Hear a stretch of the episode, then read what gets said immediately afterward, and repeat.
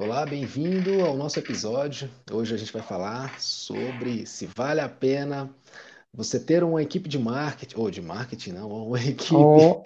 de compliance dentro da sua clínica ou mesmo dentro do seu hospital, ou se você quer trabalhar com compliance e você não sabe se você trabalha como uma empresa de compliance, ou se você trabalha dentro de uma empresa que já tem o compliance, é, essa dúvida que às vezes paira para algumas pessoas, hoje a gente ousou responder aqui, eu e a doutora Paula, a respeito disso. Então, hoje é o nosso episódio número 79. Se você não ouviu, nós temos muitos episódios ricos aqui para a gente conversar, que a gente já conversou. Na semana passada nós falamos sobre LGPD, um tema em alta para o ano em que nós estamos no final de 2020, eu não sei quando você está escutando isso, seja pelo YouTube, seja pelo Spotify ou por outra plataforma. É, isso aqui em 2020, é, meio, é, mais ou menos meio de pandemia, muita coisa acontecendo importante relacionada a a LGPD, a gente falou sobre isso, e hoje a gente vai falar sobre esse tema relevante que é: será que vale a pena eu trabalhar como compliance officer ou será que vale a pena eu abrir uma empresa de compliance para a área da saúde? Ou será que vale a pena eu, dentro da minha clínica, desenvolver uma pessoa aqui dentro? Ou será que vale mais a pena eu contratar uma empresa que, ou um escritório que trabalhe sobre isso? Essa é uma dúvida que para para alguns e a gente ousa a responder sobre isso. Doutora Paula, o que, você acha desse tema? É relevante, é pertinente? Olha, doutor Júnior, bom dia aí, né, para todos que estão nos assistindo, para que estão nos ouvindo. Boa tarde também ou boa noite, né? Não sei que hora que você vai ouvir ou assistir esse episódio, mas olha, tema super relevante que parece simples de responder, mas não é simples. Ele envolve muitos fatores, ele envolve, né, ali muitas decisões, muitas escolhas e até é, próprio perfil, né? Envolve muito o perfil tanto do profissional que quer trabalhar com compliance, quanto também da empresa, da clínica, que quer implementar um programa de compliance e precisa se decidir. Então, é um tema muito rico. E com certeza, se você nos acompanhar até o final, você já vai tirar grande parte das suas dúvidas, ou nós vamos deixar mais dúvidas aí na sua cabeça. Algumas, algumas vão ficar pairando aqui ainda na cabeça e você vai ficar pensando e refletindo sobre isso. E aí eu coloco aqui a nossa primeira questão é, para a gente ponderar. Na visão de quem quer trabalhar com compliance, será que vale mais a pena essa pessoa desenvolver uma empresa ou será que vale mais a pena ela trabalhar como compliance officer, compliance officer dentro de uma empresa? Paulo, o que, é que você acha sobre isso? Qual é a sua visão a respeito do tema? Olha só, doutor Júnior, é engraçado, né? Porque parece, entre aspas, né, ser a mesma coisa, parece que vai ser a mesma coisa, mas são duas coisas totalmente distintas. Para quem vai trabalhar é, com compliance, se você decide trabalhar como compliance officer, normalmente você está assumindo uma posição ali CLT. É, então, você está sujeito ao regime da CLT, você vai ter todos os, os, os benefícios ali que são uh, que, que a CLT traz, né, para um empregado. Já por outro lado, quando você decide criar sua consultoria, sua assessoria, você, né, você já é o empresário, digamos assim. Ou seja, você está assumindo o risco do seu negócio.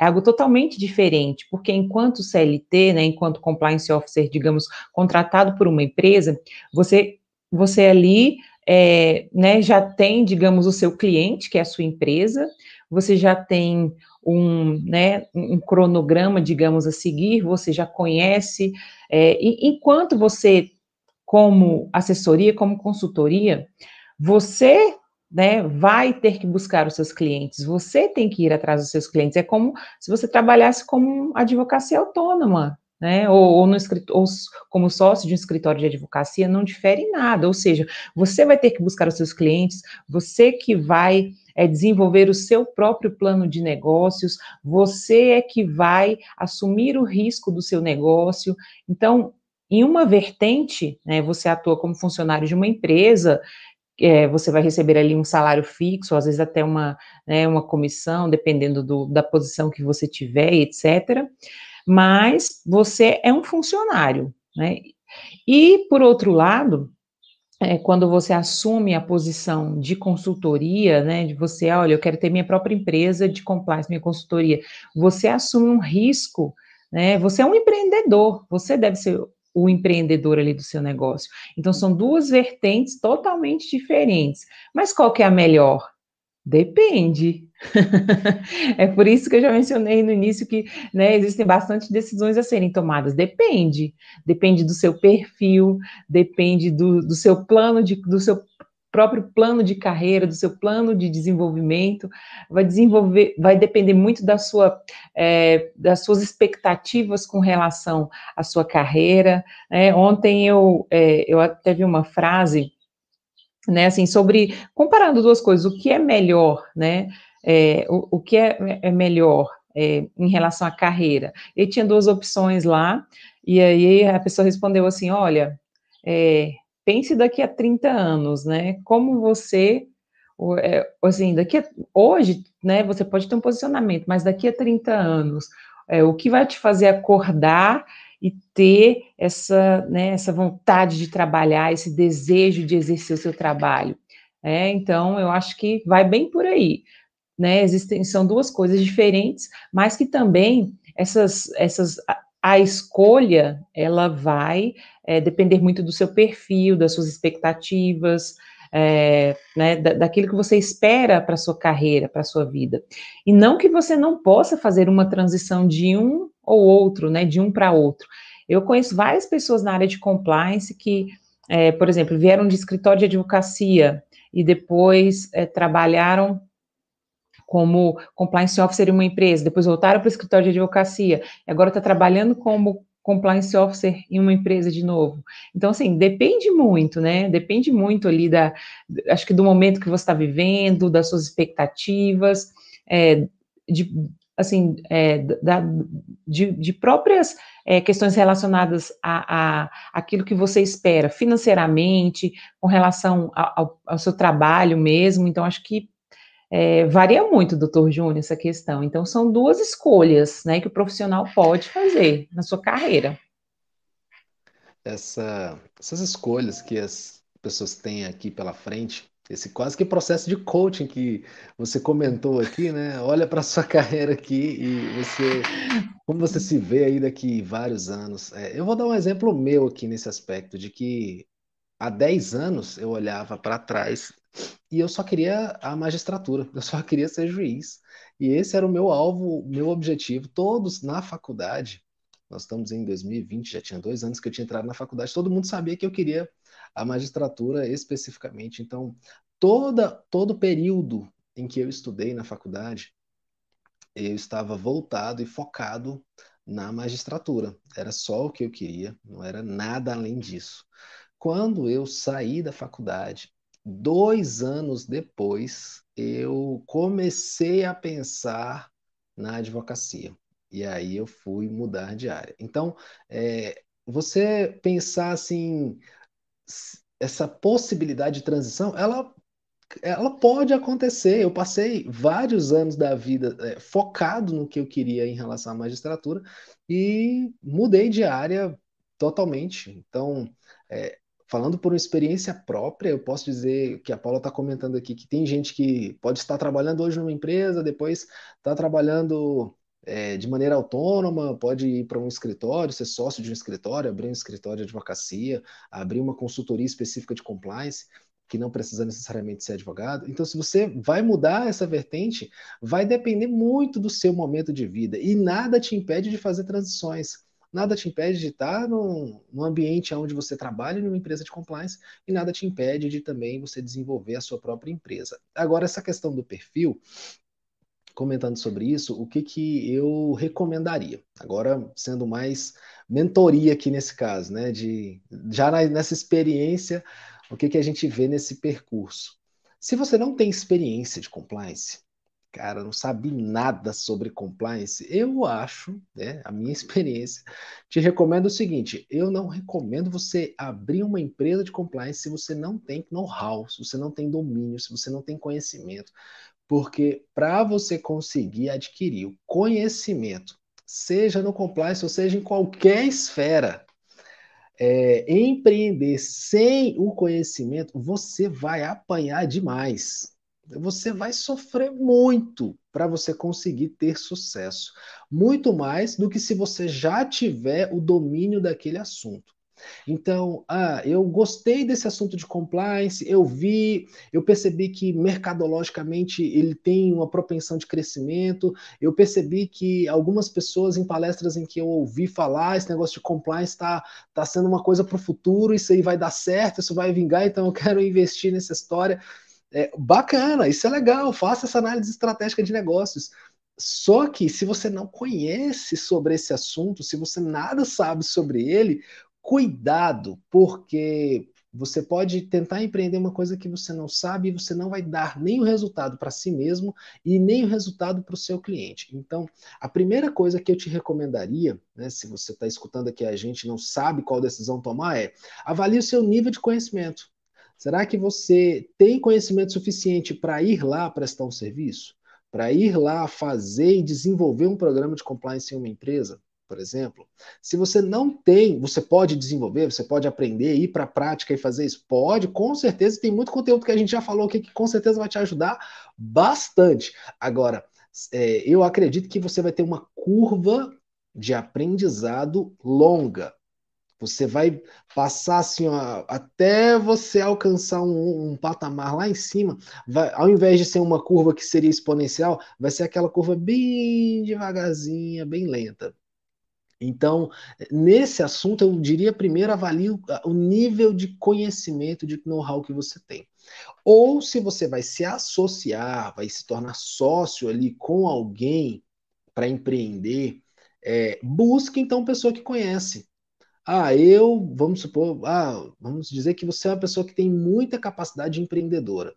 Você é excelente ali no marketing, na venda e tal, você é muito bom para captar clientes. Ótimo. Então procure alguém que vai prestar o serviço e que conhece do assunto. E aí você junta alguém bom em marketing, alguém bom em vendas, e você que entende, ou a outra pessoa que entende do assunto, e vocês se unem para alcançar um determinado fim. É, e isso é dentro do mundo dos negócios. Você quer empreender. Se você não quer, ah, não, mas eu quero agora, não conheço, eu quero adquirir o conhecimento. Aí eu recomendaria que você fosse para uma empresa para trabalhar como compliance officer. Porque nesse caso, como a Paula já comentou, você vai ter o cliente já, você já vai ter um cronograma. Então, você não precisa ter o esforço necessário para ir buscar o cliente. Porque ir buscar o cliente é um, um, dos maiores, talvez se não o maior desafio dentro do mundo dos negócios. Empresa que não vende, quebra. Então, se você não conseguir chegar até um determinado cliente, se você não conseguir chegar para alguém para prestar o serviço, você não vai ter o que prestar serviço. Então, conquistar o cliente para você prestar esse serviço é a primeira coisa. Se você não precisa desse desafio, você vai trabalhar em uma empresa que já captou o cliente e agora só precisa desenvolver o programa de compliance, nessa empresa você tende a aprender. Então, você pode pegar e diminuir a tua curva de aprendizado. Ou com alguém que já conhece do assunto, e aí você vai lá e cola naquela pessoa e aprende, ou então você vai para dentro de uma empresa, procura um mentor dentro daquela empresa, a pessoa vai te mentorear, vai te ajudar a desenvolver as habilidades que você precisa. Isso dentro dessa empresa. Paula, o que mais que a gente pode ponderar? É, só... algumas considerações. algumas considerações que você estava mencionando aí, né? Hoje, no mercado, é, se você olhar, procurar no LinkedIn, por exemplo, você vai ver muitas carreiras ligada, ligadas a compliance. Não necessariamente só de compliance officer. Por quê? Normalmente o compliance officer é aquela pessoa que é responsável por, pelo programa de compliance dentro de uma empresa, dentro de uma organização. E algo interessante que o Júnior falou, que se você não tem experiência, prova provavelmente você também não vai estar apto para ser, ser o compliance officer dessa empresa. Se você olhar né, no LinkedIn, buscando vagas ali, você vai ver, por exemplo, no mínimo cinco, né, eu estou falando de grandes empresas, né, de cinco a sete anos de experiência, é, tanto dentro daquele segmento, daquele mercado, quanto também é, experiência em compliance. Então, assim, né, para você conseguir uma posição realmente de compliance officer, se é esse o seu objetivo profissional, você também tem que ter experiência né, na área de compliance. Não adianta você ter só experiência, seja na área do direito, ou seja em outra área, mas você já tem que ter experiência na área de compliance. Então, esse, isso é algo importante para você colocar aí nas suas ponderações também.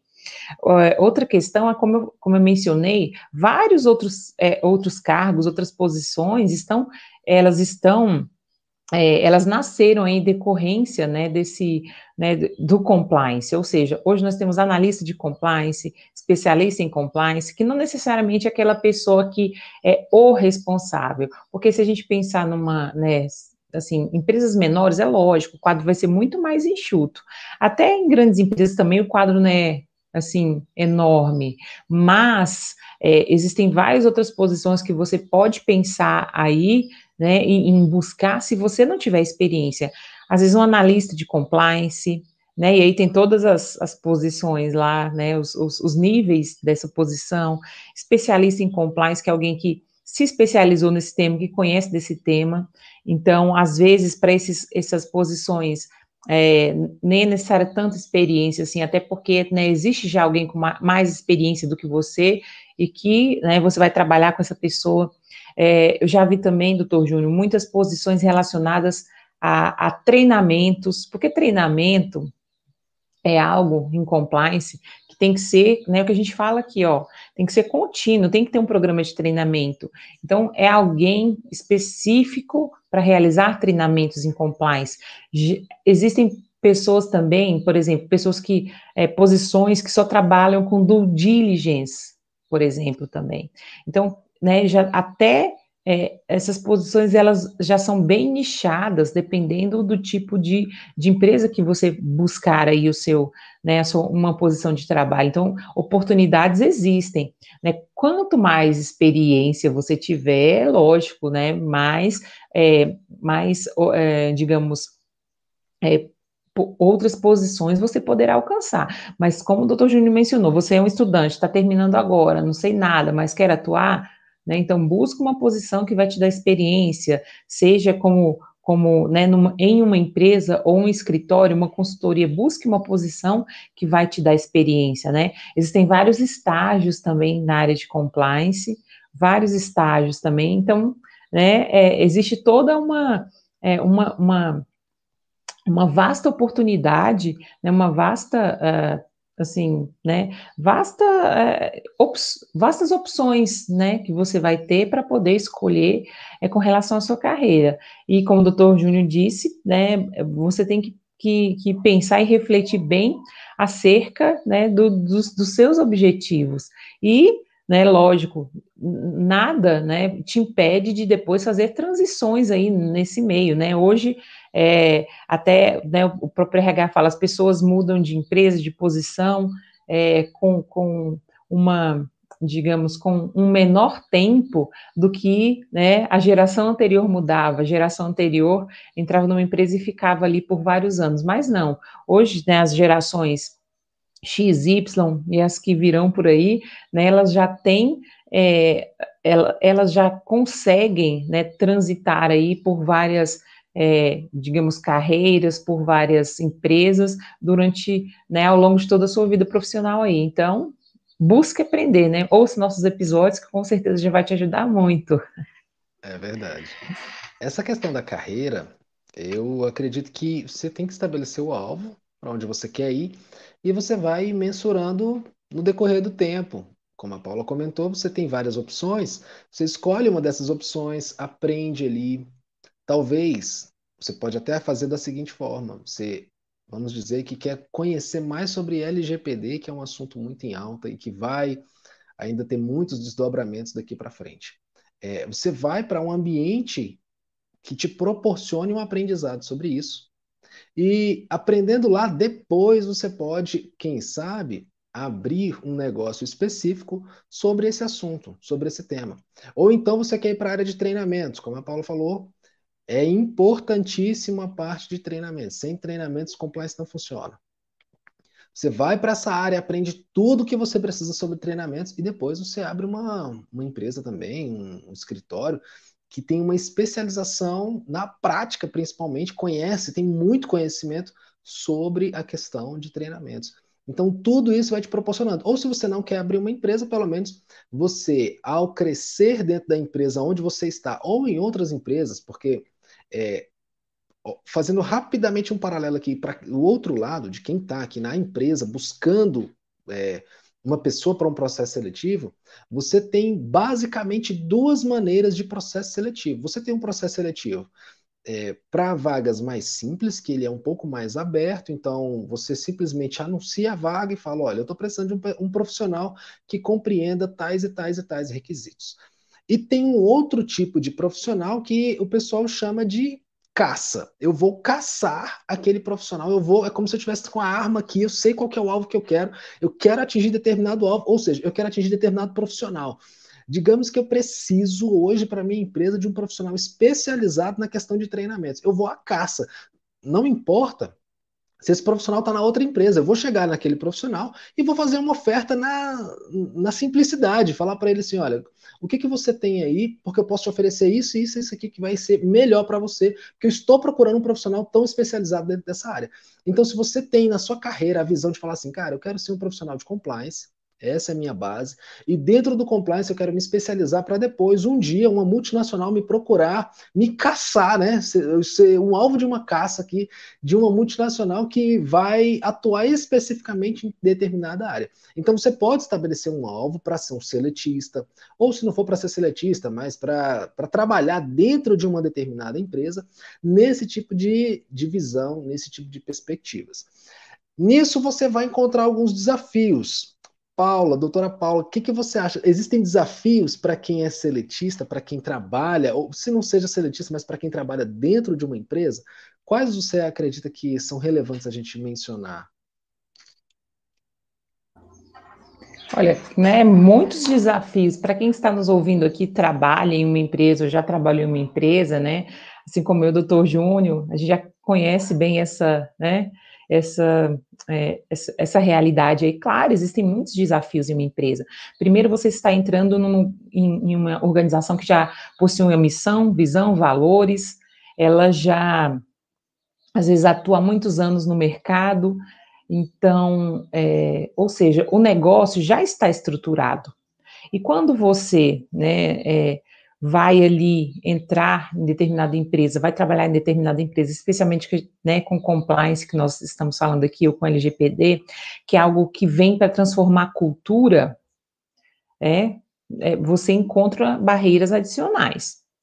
Né? A não ser que a empresa já nasça com aquela filosofia de compliance by design, né? Ou privacy by design, né? Ou seja, desde a sua concepção, aquela empresa já pensou no programa de compliance. Mas se não, é claro que tem desafios. E se for uma empresa em que não existe, que já existe uma cultura de compliance, mais ainda, é porque é, até pouco tempo atrás no Brasil, poucas empresas, né, é, para falar a verdade, basicamente as empresas multinacionais possuíam um programa de compliance. Então já existia uma cultura ali de compliance que vinha a nível global, né, de vinha ali da sede da empresa da matriz em outro país e era meio que jogado para o Brasil e é mais, né, mas já, mas já tinha assim uma né, um entendimento, um, um, conhecimento acerca de compliance. Mas quando nós falamos de né, empresas nacionais, onde eu não tenho uma cultura de compliance e né, você, digamos que você foi contratado ali para entrar e implementar esse programa de compliance como seletista, você vai encontrar muitas barreiras. Você vai encontrar barreiras culturais, né, barreiras culturais, sim, é, porque já existe uma cultura formada, né? E a cultura, né, é algo que é, é muito difícil de se mudar, de se transformar. Ela, isso leva tempo. E aí você chega com uma proposta de, de é, colocar ali, de incutir ali uma cultura de compliance dentro de uma cultura que já existe. Então, provavelmente vai ter um choque ali, porque compliance, ele muda processos, ele muda procedimentos, ele muda a forma da empresa atuar, ele muda a forma, por vezes, da empresa comprar, da empresa vender, né? Principalmente quando você fala de vender aí, né? Já, já dá um, um gelo ali, né? O pessoal da área comercial já gela. Então, às vezes, muda a, a, a forma de fazer marketing que aquela empresa possuía. É, às vezes né, afeta a contabilidade, afeta o tributário. Então, ele vai afetar várias áreas da empresa. Então, você já vai encontrar barreiras. Por quê? Você não é uma ilha, né? O, o compliance officer dentro de uma empresa não é uma ilha. Então, é, é, a primeira coisa que você precisa entender é o desafio que você precisa vencer. Você é alguém que está ali para integrar e apoiar o negócio, porque o negócio não gira em torno de você, não gira em torno do compliance. Cheguei compliance, agora sou eu, né, que digo, não. Né, primeiro você vai ter que entender aquela cultura, o funcionamento daquela empresa, o funcionamento das áreas, é, né, até o, o, próprio funcionamento do RH em relação a treinamentos, em relação a desenvolvimento. Você vai ter que entender do negócio. É o primeiro desafio que você vai ter, porque não adianta você chegar, né? Ok, digamos que você já tenha um conhecimento em compliance e você vai querer implementar ali. E você já chega né, querendo chutar a porta. não é assim, né? Não é assim.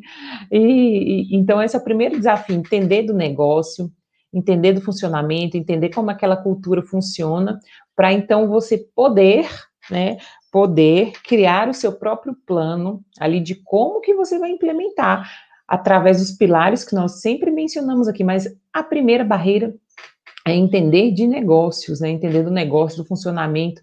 Esses, dias até fiz um post, né, se o programa de compliance é o mesmo em todos os mercados, os segmentos, é, ok, os pilares são os mesmos, mas né, na prática não é assim que funciona. A depender, você vai entrar numa empresa de aviação, você vai entrar numa clínica, você vai entrar no hospital, numa indústria farmacêutica, vai entrar numa, sei lá, numa papelaria, né? Digamos, é, vai entrar numa empresa de varejo. A depender de onde você está entrando, o programa de compliance vai ser sim diferente né, porque você, lógico, vai ter que implementar os pilares, mas você vai ter que saber o que, né, as regulações ali de cada negócio específico, as especificidades, o funcionamento, a cultura daquele negócio. Então, é, eu acho que essa é a grande barreira para quem quer, né, ser ali o para quem quer ser um seletista, para quem quer trabalhar em uma empresa, e lógico, assim, não diria barreiras, mas as questões que são é, limitadores por você ser um funcionário de uma empresa. Como eu já mencionei, a missão, visão, valores já existem. Ou seja, né, você também tem que seguir o ritmo daquele negócio. Eu não estou falando de você aceitar. É, fazer coisas erradas, fazer, né, aceitar que a empresa pague propina, não estou falando de, de, de, de, questões ilegais, mas estou falando do, da própria cultura da empresa. Porque quem já trabalhou em empresa sabe que toda empresa tem sua cultura, que toda empresa tem o seu modo de ser e você faz parte daquilo. Não é porque você é compliance que você está fora. Então, se você também não se sente bem naquele ambiente, se aquele ambiente não é para você, se, né, se existe é, algo ali que, que, que você não se encaixa realmente como funcionário, não vai funcionar. Então, eu acho que, né, porque a gente tem que pensar nisso, olha, você é um funcionário, então apesar da função de compliance ter independência, você ainda assim está submetido às regras da CLT. Você ainda está submetido, você ainda está sob ordens de alguém. Né? Então você precisa pesar tudo isso. Se você é alguém que não gosta de seguir ordens, eu quero fazer do meu jeito, né? Eu que decido o que eu faço, então você não acho que você não vai se dar muito bem nessa posição, né, como funcionário, porque querendo ou não, você tem que né, seguir as regras ali. Vai ser bem vai. desafiador, né? Quem não quer né? seguir regras e ainda vai ter que estabelecer regras, vai ter que seguir Exatamente. as próprias regras também estabelecer. É, é desafiador essa questão de a gente trabalhar, o que você falou é totalmente pertinente sobre cultura. A primeira barreira não, né? O desafio que a pessoa tem primeiro desafio que ela tem eh, sobre cultura me lembra da frase que diz assim: a cultura come a estratégia no café da manhã. Você monta a melhor estratégia que você pode ter, e aí, quando você chega de manhã para implementar aquela estratégia, a cultura não deixa, não, não permite que você estabeleça e execute aquela estratégia. É, eu vou dar um exemplo aqui também que já vivenciei. Eu já trabalhei em lugares seletista, né, em, em empresa, em que a cultura da empresa era não ter feedback. A cultura da empresa era não fazer análise de desempenho, propositalmente. Essa era a cultura da empresa. Então, por quê? Porque existia uma perspectiva, uma visão de que pessoas que trabalhavam muito, que desempenhavam muito, que eram aquelas de alto desempenho, elas incomodavam muito as pessoas que já estavam estáveis por muitos anos. É, é de se pensar, né? Mas é verdade, eu trabalhava nesse ambiente em que se você é, desempenhasse em um altíssimo potencial, você se tornava muito incômodo para quem já estava de maneira confortável há 15 anos na empresa fazendo exatamente a mesma coisa, do mesmo jeito, e que ela não queria se submeter a um processo de mudança. Então, propositalmente na empresa, não se fazia análise de desempenho e nem se havia feedback. Essa era a cultura. Então, por mais que você, ou eu, ou qualquer pessoa, tentasse fazer alguma coisa, a cultura não te permitiria isso. E é um desafio. Então, em, é, trabalhar como seletista, é, se você chega lá e, e vê essa cultura e, e fala assim: olha, eu não me adequo a esse tipo de ambiente, não adianta, você vai começar a ser infeliz naquele lugar. Essa é a verdade. Você não vai conseguir trabalhar satisfeito em um ambiente desse tipo de, de situação. É, hoje, vou falar de hoje, hoje eu trabalho em um ambiente onde nós somos completamente focados, voltados para resultado. A gente tem um foco claro que é assim, ó. Estabelecemos um alvo, estabelecemos uma meta, a gente vai buscar aquela meta. Semanalmente a gente faz análise do desempenho do que aconteceu.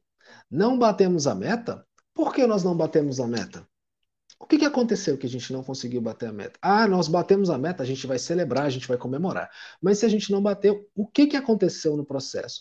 Por que, que isso aconteceu? E o que, que a gente vai fazer para mudar esse resultado? É uma cultura diferente. Se você se entra alguém que fala assim, cara, eu não trabalho com esse negócio de meta, não. Esse negócio de meta é, é, é desafiador, e é desafiador mesmo. Se a pessoa vem para esse ambiente onde a gente está hoje, onde eu preciso seguir tudo conforme a gente estabeleceu, ela chega nessa cultura e ela fala assim: nossa, eu estou me sentindo muito pressionado. Eu não gosto de trabalhar em ambiente de pressão desse jeito. Ok, o seu perfil não é para esse tipo de empresa. Então, quando você vai trabalhar é, submetido a um determinado a uma determinada visão, missão, valores, cultura, quando você chega num ambiente como esse, você se percebe, né, de falar, ok, gostei, não gostei. São essa questão cultural é o primeiro desafio para quem entra em uma empresa na hora de desenvolver um programa de compliance. E aí o que a doutora Paula falou também, você vai olhar as várias áreas da empresa, você não está sozinho e você não vai desenvolver um, programa de compliance sozinho. Ah, não, o programa de compliance funciona dentro do departamento de compliance. O, de, o departamento de compliance é para ele transbordar nas outras áreas, não é para ter compliance só no departamento de compliance. Você está ali e você não é um fim em em si mesmo, né? Você é um, um ambiente que vai ter que ajudar na transformação de todas as áreas da empresa. É, eu trabalhei em um ambiente, em um outro ambiente, que o pessoal falava assim: ó, nós somos o financeiro. A área financeira é a área fim da empresa. Que eles, na, na perspectiva do financeiro, isso não era, não era a perspectiva da empresa, não. A perspectiva do setor financeiro era: nós somos o fim da empresa. Porque todos os processos, eles vão tramitando, eles, vamos supor, ah, nasceu uma solicitação de uma compra de um, de um material lá na TI, lá na tecnologia de informações. Então, o pessoal da TI percebeu que eles precisam de um computador melhor, de um notebook melhor. Aí alguém vai lá, solicita para o administrativo, que vai falar para o pessoal buscar autorização, autorizou, ok, comprou, pagou, pegou nota de pagamento, pegou tudo e terminou o processo de pagamento de compra lá no financeiro. Aí o financeiro olhava assim e falava: Olha, eu só estou preocupado com a minha perspectiva. com a minha área, com a minha situação. Então, se o equipamento é bom, se não é, isso não é problema meu. Se foi comprado de maneira ilegal ou não, eu me importo aqui em pagar o negócio. Tá pago? Pagou tal dia? Pagou certo? Tá devendo? É, essa é a perspectiva. Então, eles olhavam para dentro de si. Agora, o departamento de compliance não pode olhar para dentro de si e falar assim: ok, aqui dentro do, do compliance eu estabeleci os programas, eles vão seguir isso aqui, eu estou seguindo direitinho? Ah, estou seguindo. Ah, não, isso aqui está funcionando, está funcionando. Peraí. Você não faz programa de compliance só para o próprio departamento. Você faz um programa de compliance que ele vai impactar lá no departamento financeiro, ele vai, vai impactar lá no departamento da TI, vai impactar no departamento de marketing, vai, vai impactar no administrativo, no RH. Cara, ele vai impactar a empresa inteira. Então você não é uma ilha, você vai ter que olhar para dentro de toda a empresa e como que funciona a cultura daquele lugar. Então isso é o desafio de quem vai trabalhar com dentro da empresa. Agora a gente tem uma outra vertente também. Tem a vertente do empresário que está precisando ou querendo um programa de compliance. E agora ele fica na dúvida de pensar assim: o que, que vale mais a pena? Eu pegar uma pessoa ou contratar várias pessoas e desenvolver um programa de compliance, um departamento de compliance dentro da minha própria empresa? Ou será que vale mais a pena eu contratar um escritório, uma consultoria específica de compliance? Sua visão, Paulo. O que, que para esse empresário vale mais a pena? Olha, Júnior, acho que depende. Depende primeiro, né? Vamos pensar assim é, no porte da empresa. Por exemplo, digamos que eu tenho uma, uma clínica de saúde com 20 funcionários. Será que vale a pena eu ter alguém exclusivamente para trabalhar com compliance nesse cenário? É, será que os meus riscos, né? Será que os riscos a que eu estou exposto eles vão fazer jus à contratação full time, né, tempo integral ali de uma pessoa ou mais pessoas. Agora vamos para outro cenário. Eu sou uma indústria. Eu tenho 4 mil funcionários. Eu tenho, eu tenho é, né, vendedores em todo, que estão localizados em todo o Brasil, apesar de eu não ter sede física em todos os estados, mas eu tenho funcionários em todos os estados do Brasil. Vale a pena eu contratar alguém, né? Eu acho que são dois cenários bem diferentes.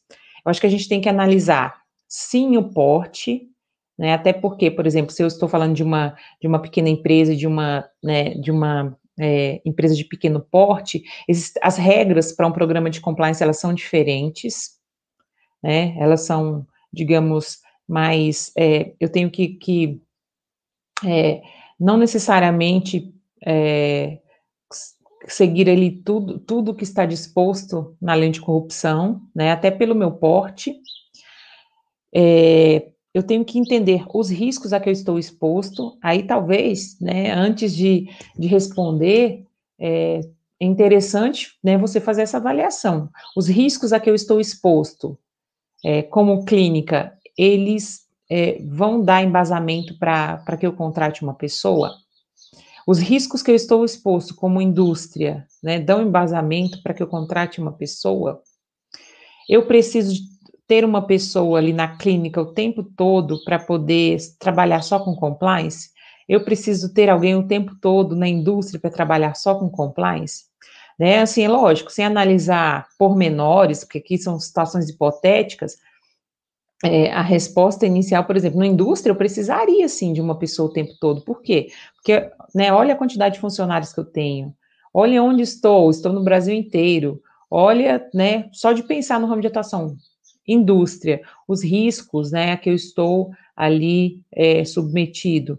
Então, inicialmente, né, você tem que pensar nesses fatores. E acho que é até interessante refletir sobre isso antes de tomar uma posição. Não, Olha, eu como empresário vou fazer isso, eu como empresário vou fazer aquilo. Por quê? Porque é, eu já vi também, Júnior, uma terceira opção, né? Ou seja, eu tenho, eu já tenho alguém na minha empresa que trabalha em determinada área, mas que estudou sobre compliance e que eu, que, né, ali que lógico, em conjunto com a avaliação com o RH, eu entendo que ela consegue suportar essa função de compliance, né? Seja alguém que está lá em, em uma área específica, ele já é funcionário daquela área específica, mas ele consegue absorver essa função de compliance. Por quê? Exatamente por tudo isso que a gente está falando. Olha, é uma empresa pequena, é uma empresa que os riscos de compliance são, são baixos, ou que a materializa, materialização desse risco também é baixa. Então, eu já vi esse terceiro formato também. Né? Então, não necessariamente se contratou uma consultoria e nem uma, uma pessoa ali para trabalhar é, o, todo o tempo com compliance, mas né, se é, adaptou alguém de, de, que já trabalhava na empresa, que já conhecia os processos da empresa e que absorveu essa função de compliance, né, que ela conseguiria executar essa função de compliance é, juntamente com a sua posição. Então, eu também já vi esse formato. Então, é, para o empresário, Júnior, é, vai depender muito.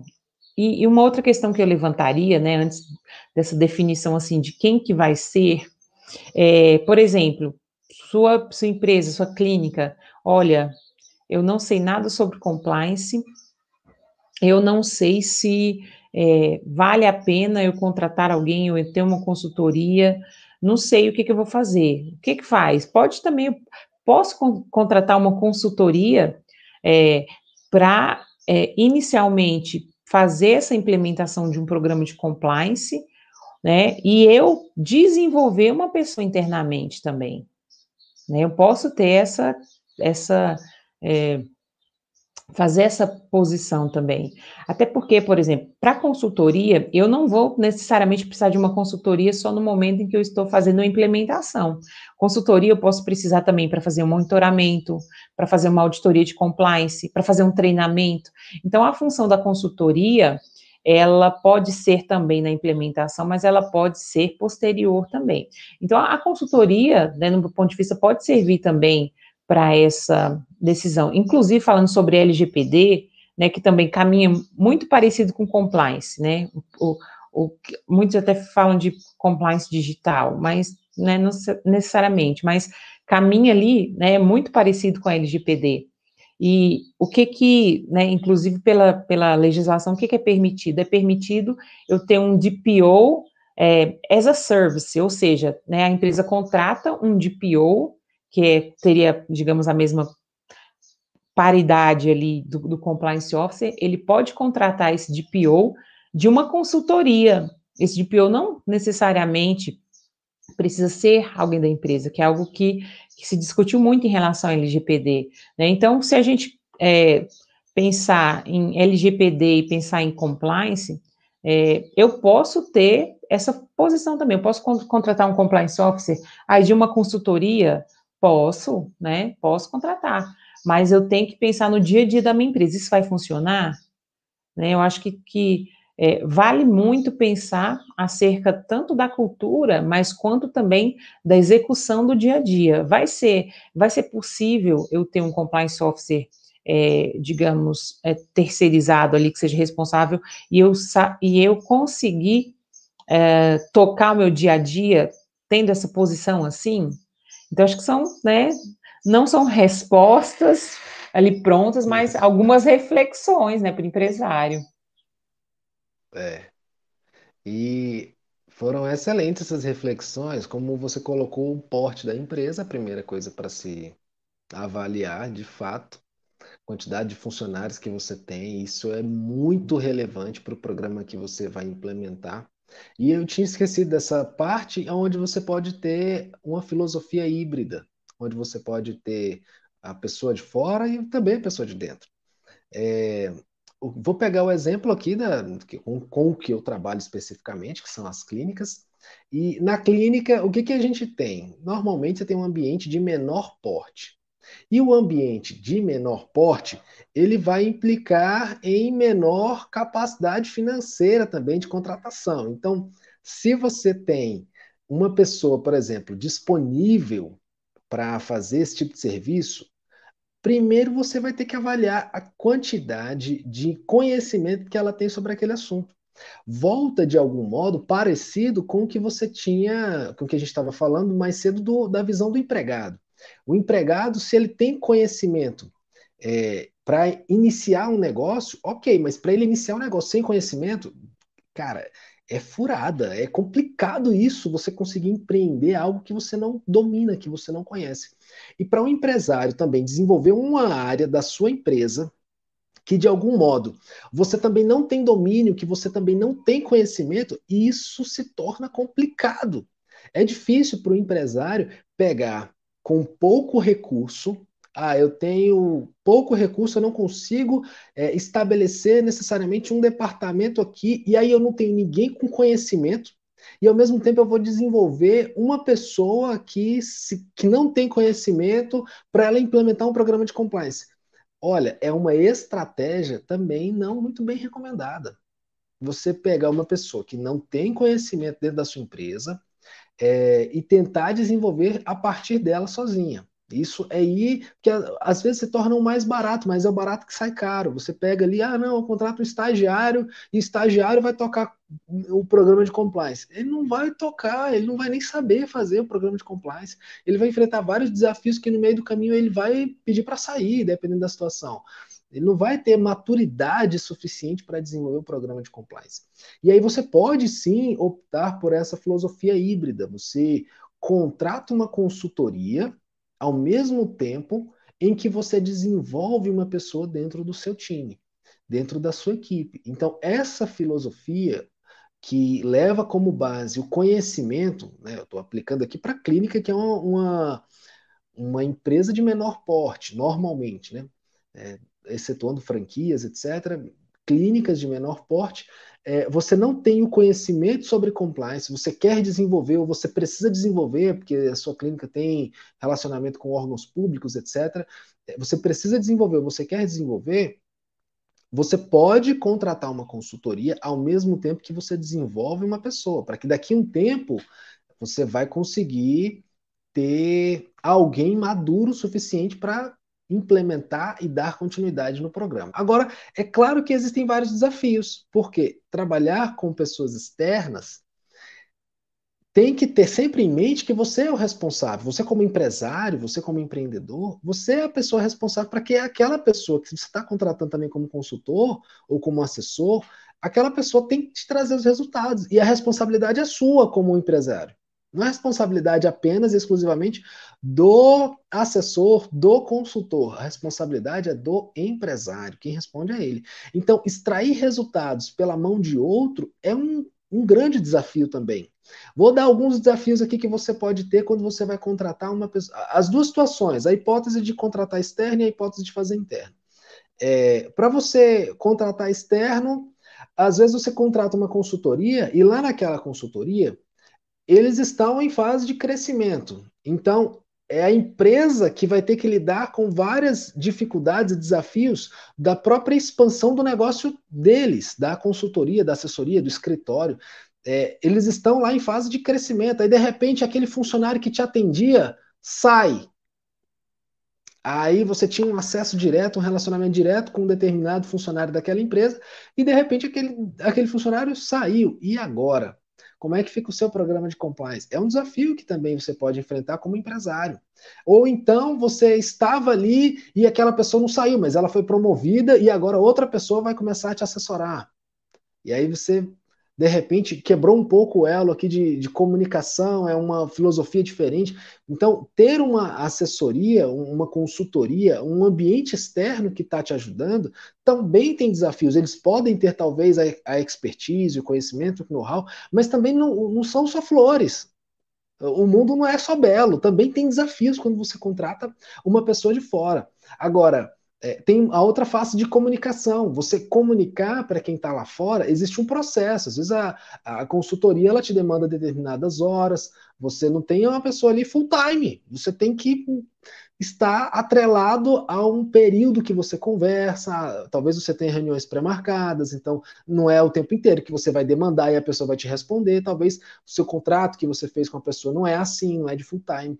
Então, tudo isso envolve. Agora tem o outro lado também, porque também não só tem flores, não só tem mundo belo, para quando você está desenvolvendo dentro do seu ambiente, porque às vezes a comunicação é mais rápida, ok, você pode, pô, pensou ali, teve um insight, vai colocar o negócio em prática, você demanda aquela pessoa e ela está ali à sua disposição. Mas desenvolver pessoas envolve, em primeiro lugar, uma boa contratação. Você tem que saber contratar, porque se você for contratar uma. Ah, não, eu quero é, contratar internamente. Então eu vou procurar dentro do meu interno quem melhor se adapta a essa função. Mas espera aí, você tem que ter desenvolvido já, você tem que ter conhecimento. O que, que essa pessoa vai fazer? Quais são os processos que ela vai ter? Quais são as competências que ela deve ter, quais são as habilidades que ela deve ter, e isso envolve um processo de contratação. É uma outra coisa, mas você tem que contratar bem. Depois de contratar, você vai ter que avaliar o desempenho, como que ela está trabalhando, ela está funcionando, o programa de compliance está tá dando certo. E aí você tem que dar feedback para essa pessoa, você tem que virar para ela e falar assim: olha, isso aqui está funcionando, isso aqui não está funcionando, a gente precisa corrigir essa rota. E desenvolver pessoas é difícil. Não é tão fácil. Enquanto você vai no ambiente externo e a pessoa já sabe, ela já tem um domínio, ela que vai ser mais provocativa com você e você vai ser menos provocativo com ela. Essa é a intenção da consultoria. Se você está contratando uma consultoria que não te provoca, não te leva para frente, não te, não te empurra, essa consultoria é ruim. Sinceramente, é a verdade. Você tem que ter uma consultoria que te, que te eleva. Agora, desenvolver funcionário e às vezes envolve a situação de você ter que demitir o funcionário porque ele não está funcionando. Você está tentando, tentando, tentando. Você tem que ter estômago para ter essa decisão de, de, de mandar embora no final das contas, mas você precisa, porque você é o responsável. Se aquele programa de compliance não está funcionando na sua empresa, o responsável é você que é o empresário. Você que é o dono da empresa. Você é o principal responsável. Então, desenvolver é desafiador? É. Contratar externo também é desafiador? Também. Qual é o melhor? Eu acho que você tem que levar em, é, em conta o que a Paula falou, porte da empresa, isso é importante, e é, conhecimento. Sua empresa tem capacidade de conhecimento, já tem o conhecimento maduro o suficiente, ok. Se não tem, eu acho que a filosofia híbrida é uma ótima alternativa, uma ótima saída. Não estou falando que é o mundo ideal que resolve todos os problemas, mas é uma alternativa plausível. Buscar de fora o conhecimento que você precisa e, ao mesmo tempo desenvolver uma pessoa até o ponto em que ela esteja madura o suficiente, você precise menos da consultoria e consiga caminhar com essa pessoa. Essa, na minha perspectiva, é uma visão sensata para você desenvolver um bom programa de compliance na sua empresa. Concorda com isso, Paula? O que, que você pondera a respeito disso? Olha, eu sou fruto da experiência híbrida, né? Eu sou fruto da experiência híbrida, conforme eu já falei aqui algumas vezes. É, eu, quando eu comecei a trabalhar com compliance, né, foi exatamente, Júnior, assim, né, você falando, veio passando um filme pela cabeça. Por quê? Porque é, é importante, se a empresa não tem nenhum conhecimento sobre compliance, sobre o tema, você não sabe nem o que a pessoa vai fazer, né? Como que você vai contratar alguém se você não sabe nem o que essa pessoa vai desenvolver, nem o que essa pessoa precisará fazer no seu dia a dia ali. Né? Então, eu sou fruto dessa, desse regime híbrido, no sentido de que, por exemplo, né, é, uma consultoria foi contratada, então começou-se a, implementar e eu comecei a entender o programa de compliance porque eu trabalhava junto com essa consultoria, né? Então eu comecei a só um instantinho. Eu, eu comecei a trabalhar exatamente assim, né? Por quê? Porque é, eu tinha conhecimento jurídico, mas não tinha conhecimento de compliance. É diferente, né? Conhecimento jurídico não é conhecimento de compliance. Ajuda, ajuda, mas não é a mesma coisa. Então, né? Como que foi o meu processo? Então, né, teve uma consultoria que começou a caminhar para desenvolver, até que eu internamente comecei né, a, a digamos, pegar a coisa, entender do que se tratava, estudar também. Acho que né, algo importante que você falou é né, o desenvolvimento dessa pessoa que vai passar por esse processo de conhecimento. Ela precisa né, buscar esse conhecimento, ter esse conhecimento. Então, né, tem que passar por um processo de conhecimento, sim. Então, é importante essa aquisição de conhecimento, a prática, né, aliada à prática do dia a dia e com a expertise dessa consultoria, para que isso dê certo, né, para que isso dê certo. Para que então, ok, depois de já entender um pouco, eu conseguir desenvolver o papel dessa pessoa que vai ser responsável por compliance. O que, que ele tem que fazer? Né? Qual é a, digamos, descrição dessa função aqui? Então, até chegar nesse nível de maturidade, né, é importante a gente ter essa, né, esse entendimento, esse conhecimento aí. É, e aí, eu estava lembrando de uma outra coisa, enquanto você comentava, que o profissional como você agora, hoje, é um profissional que custa caro para uma empresa. Quando você vai procurar, por exemplo, um, um compliance officer que já entende bastante do assunto, já domina aquele assunto, esse é um profissional caro. Então, para uma clínica, pegando o exemplo das clínicas de saúde, é, é difícil para a clínica ir lá e, e assumir um profissional que vai te custar dezenas, talvez, de, de milhares de reais é, para você bancar. Então, é difícil você pegar um profissional que já tenha conhecimento, porque conhecimento tem, vale muito dinheiro. O conhecimento que aquela pessoa tem vale muito para você. Então, é, o que, que sai mais barato, o que, que sai melhor custo-benefício para o empresário? Contratar uma pessoa, fazer uma caça, ir atrás do mercado, encontrar o melhor profissional que existe, é, pode ser uma estratégia. A empresa pode olhar, se ela tem capital para isso, pode ser interessante. Você vai lá, busca o melhor profissional que você tem, cria é, uma equipe dentro da sua empresa e aquele profissional específico vai desenvolver toda a equipe. Pode ser uma estratégia. Se a sua empresa tem porte para isso, tanto em quesito financeiro quanto a quantidade de funcionários que você é, vocês têm, que, que, estão envolvidos, como no caso da indústria, isso pode ser uma, uma perspectiva muito interessante. Agora, se for para uma clínica, por exemplo, pode não ser interessante, talvez não seja estratégico você atuar de uma maneira como essa.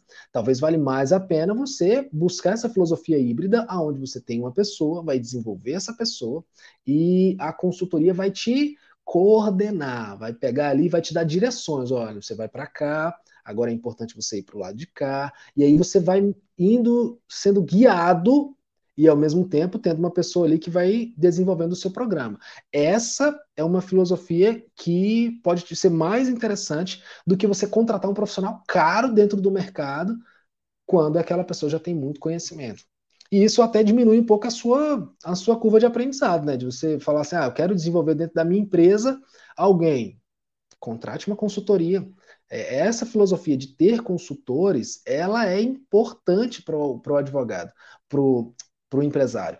É, eu estava me recordando, estava, estava lendo uma, foi um artigo do Dr. Paulo Montenegro. Ele é médico e também é advogado, e ele estava considerando sobre é, situações em que os juízes brasileiros falam, dão decisões sobre casos de saúde, casos médicos. É uma filosofia dentro do direito médico e está um pouco associada aqui com compliance na saúde. E ele comentando assim que os bons juízes, os que dão decisões interessantes, é, são juízes que se assessoram bem de pessoas que entendem daquele assunto. Porque quando o juiz toma uma decisão isolada, sozinho, sem saber de nada, normalmente a decisão é uma. Agora, quando o juiz está bem assessorado, ele tende a ter uma decisão muito mais ponderada, muito mais equilibrada, muito mais justa. O empresário também, que, de um outro lado, não se assessora muito bem, não tem bons consultores, quer tomar uma decisão sozinho, ele tende a ter uma curva de aprendizado maior, ele tende a ter vários erros é, mais frequentes durante o caminho, e ele pode se precaver de muitos desses erros que talvez podem ter várias graves consequências com bons consultores. Então, fica aqui uma boa dica para você.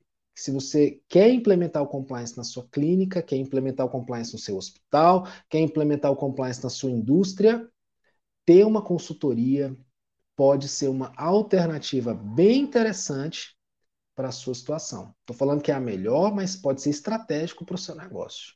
Essa é, a, é, essa é a conclusão aqui que a gente consegue enxergar, né? Talvez dar uma, uma perspectiva nessa situação. Não é isso, doutora Paula?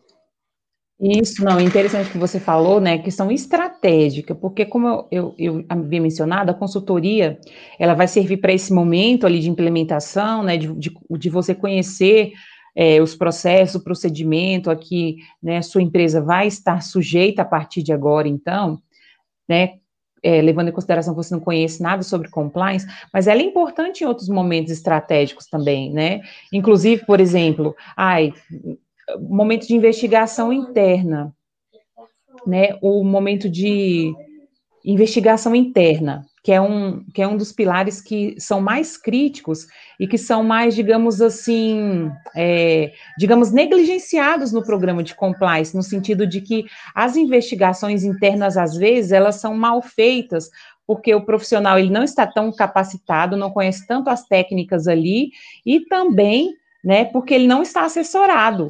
Porque em algum momento, se for uma investigação complexa, eu vou precisar de consultoria. Então, eu tenho que ser estratégico para entender em que momento que eu vou é, precisar de uma consultoria ali, né? É, então, o empresário ele tem que ter isso em mente, né? Que a consultoria pode ser estratégica, sim, que ela precisa ser estratégica, que ele precisa entender que, ok, eu posso ter, né? Como a gente mencionou ali, eu posso ter alguém, posso, mas é, eu preciso ter alguém a quem recorrer caso eu precise. Eu tenho, por exemplo, né? Se é um caso assim, olha, né? Tá, eu preciso de uma segunda opinião, preciso de um parecer. Para quem eu vou recorrer? Eu tenho que ter alguém para recorrer, especialmente quando é um caso muito complexo. Então, acho que acho que a palavra que define aí né, a, a, a escolha, a forma de escolha, acho que é estratégia. O empresário tem que ter esse, né, tem que ter esse insight mesmo, olha, aqui como eu estou, né, qual é a minha situação em relação ao porte, aos riscos, mas também pensar estrategicamente, o que é mais importante, né, a nível de estratégia para mim como empresário. Então, eu acho que esse é um segredo, doutor Júnior. Esse feeling é, é, assim, sensacional e muito importante para todo tipo de empresário, não só os da saúde. Aqui a gente está apontando especialmente para os empresários da saúde. Agora, se você precisar de uma consultoria, tá aqui, ó, arroba, underline, Paula Rezende. É, tem pessoas que conhecem sobre o assunto, Júnior Almeida, você pode encontrar no Instagram, tanto meu perfil, perfil da doutora Paula, você pode encontrar Compliance na Saúde também no Instagram, tem aqui pelo YouTube, se você está ouvindo pelo Spotify, pode ir lá no YouTube, pode curtir o nosso vídeo, pode recomendar, conhece alguém que estava na dúvida hoje se ele ia abrir uma empresa de compliance ou ia trabalhar como compliance como empregado, pega esse vídeo, pega esse podcast aqui, esse episódio, manda para quem você conhece. Ah, conhece o empresário da área da saúde, conhece algum empresário que está na dúvida sobre o que, que ele vai fazer, qual decisão ele vai tomar com relação a desenvolver um programa de compliance na empresa. Aproveita esse, esse podcast aqui, aproveita esse vídeo, encaminha para ele, porque foram informações valiosas, viu? Vale muito mais do que dinheiro. Vai poupar o empresário de, de rasgar dinheiro com esse, com esse podcast aqui. Então você pode encontrar a gente pelo YouTube, pelo Spotify, pelo Instagram. A gente está em todas essas plataformas e fica aqui o nosso convite. Se precisar de qualquer tipo de consultoria, tanto eu, doutora Paula, a gente juntos, a gente pode é, ajudar você a tomar essas decisões que podem ser estratégicas e te poupar tempo e dinheiro. Mais alguma, doutora Paula, que talvez a gente pode ter esquecido aqui? Pode ter que você precisa comentar ainda? Olha, doutor Júnior, eu estava né, lembrando aqui, eu até estava né, pensando assim, para eu não esquecer, algo que é importante, né, tanto para o empresário quanto para o profissional de compliance também, né? O que, que tem se falado muito, né? O que, que o RH tem falado muito em relação a, a profissões, ao perfil profissional mesmo, né? É, antes, né, no, até antes da pandemia, né, a gente sempre pensava assim, olha, né, normalmente eu estou precisando de uma contratação aqui. Como que eu vou fazer essa contratação? Ah, tem que ser alguém aqui da região, ou que, ou que seja próximo aqui, né, de onde eu esteja fisicamente, etc. Mas, com isso, né, a, a pandemia, ela trouxe uma mudança de cenário. Por quê? Ok, às vezes, para minha estratégia, não cabe eu contratar um funcionário que esteja morando lá nos Estados Unidos, né? Que, que, que está morando lá nos Estados Unidos e que pode trabalhar comigo remotamente. Às vezes, para minha estratégia, isso não funciona. Mas às vezes eu posso, eu posso ter esse consultor, né? Que está em outra localidade, e que tem essa expertise que eu preciso e que eu posso contratá-lo de forma remota. Então, uma dica para os profissionais é: a concorrência agora não é só mais local, é uma concorrência global. Então, se você quer ser um profissional de compliance, né, que tenha destaque no mercado, que seja um, um profissional aí caçado, né, pelos headhunters, como o doutor Júnior mencionou, você tem que ter isso na cabeça. Olha, você tem que ser o melhor profissional, né? Então, se você não tem experiência, comece, comece fazendo, né? Nem que seja por começando um estágio aí, né, não remunerado, comece a aprender, comece a aprender. E o que, que é mais necessário para trabalhar nesse mercado, digamos, globalizado? né? Você ter a habilidade de fazer reuniões remotas, de trabalhar remotamente, de entregar resultados de forma remota, de trabalhar com equipes de forma remota. E você, empresário, também, agora você tem oportunidade, né? Olha, é, né, eu quero contratar o Júnior, o Júnior está em Brasília, eu estou no Rio Grande do Norte. Né? Nada impede de você né, ter essa consultoria com o Júnior, mesmo tão distante fisicamente, mas por meio da tecnologia. Então, eu acho que a tecnologia veio para mudar muito esse cenário em relação né, ao, ao mercado de trabalho, ou, ou, mesmo em relação às próprias contratações que podem ser feitas, né, doutor Júnior? Então fica aí Nossa, um. É tão pertinente que você está falando. Eu estava lembrando aqui ontem, ontem, olha só, um parêntese rápido. Ontem era aniversário da minha irmã, e eu estava no aniversário, mas a gente não estava necessariamente cantando parabéns. Eu precisei fazer uma pausa para uma reunião de urgência, nove e meia da noite, online. E, e, e, olha só, e foi pontual, foram coisas assim pontuais. Uma questão, acho que uma reunião de uns 15 minutos, nove e meia da noite, ponto tal, em relação a isso aqui e tal. Ponderações claras, específicas. Ah, não, tá ok. Então, isso aqui está bem monitorado, então tá bom. É, é exatamente isso. A remota, essa parte remota é, possibilitou para a gente fazer reuniões dessa forma, de que se você tiver o conhecimento, tiver a expertise, você sabe o que precisa ser falado, o que precisa ser feito, ponto final. É exatamente isso. Excelente ponderação final. Muito bom. Pois é, então, né, fica algo para pensar, e tanto para o profissional quanto para o empresário, né, que tem, que, que tem essa possibilidade também, né, então acho que é, essa, né, esse, esse online, ele trouxe muitas possibilidades, né, para nós, muitas possibilidades para os profissionais, para os empresários de forma geral, então é algo que a gente tem que pensar. Aí, né, se você conhece alguém que precisa ouvir esse podcast, né? Ele vai estar disponível daqui a um tempinho no Spotify, então você né, nos, nos siga lá no Spotify, compartilhe esse podcast.